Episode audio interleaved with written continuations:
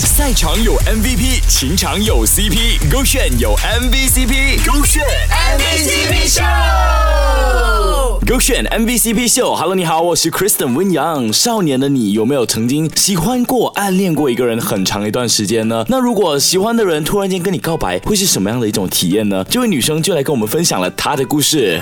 我喜欢一位男子大概有八个多月，因为我有写日记的习惯，所以会翻翻写过的心情来回忆，所以才会推估出喜欢他大概有这个时间了。由于我觉得对方对我的感觉只是朋友，所以就默默的把这份喜欢藏在心底，甚至想要努力淡化掉这些感觉和情绪。因为假设他真的只跟我当朋友，那我觉得我对他的这份喜欢可能会造成他的困扰。偶尔有心事也会对他说，但也只会点到为止，因为会怕他太负担。原本在计划着要出国去进修，也趁着这个分隔的距离，让我忘记掉对对方的感情。然后对方听到我有意出国，好像以为我很快就要离开的样子，已读后三更半夜打电话来，他问我是否真的要离开，什么时候要离开，还说跟他交换一个秘密，就教我怎么规划。当下我想了想，好像只有我喜欢他是不能让人知道的。在他的一再逼问之下，我说出了这句话：我喜欢你这个秘密，为什么要跟你说啊？当时候讲完之后，马上挂电话，脸真的热到不行，手汗一直在冒。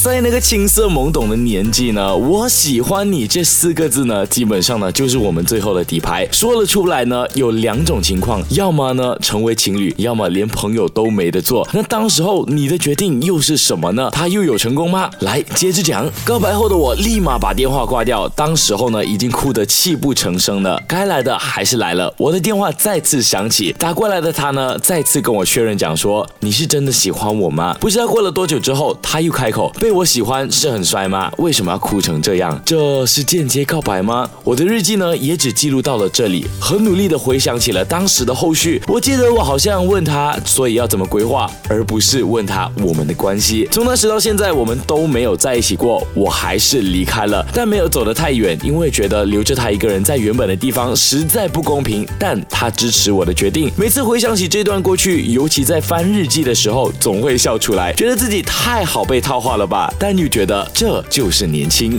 这就是年轻啊！在这段时期里面呢，我相信每个人都有经历过，呃，怎么说，爱而不得，对不对？就是你明明告白了，但却在不对的时间遇上不对的人，那你有？没有错过你的那个他呢？你会期待再次和他相遇吗？或许这个就是我们让自己变得更好的理由吧。手留个选。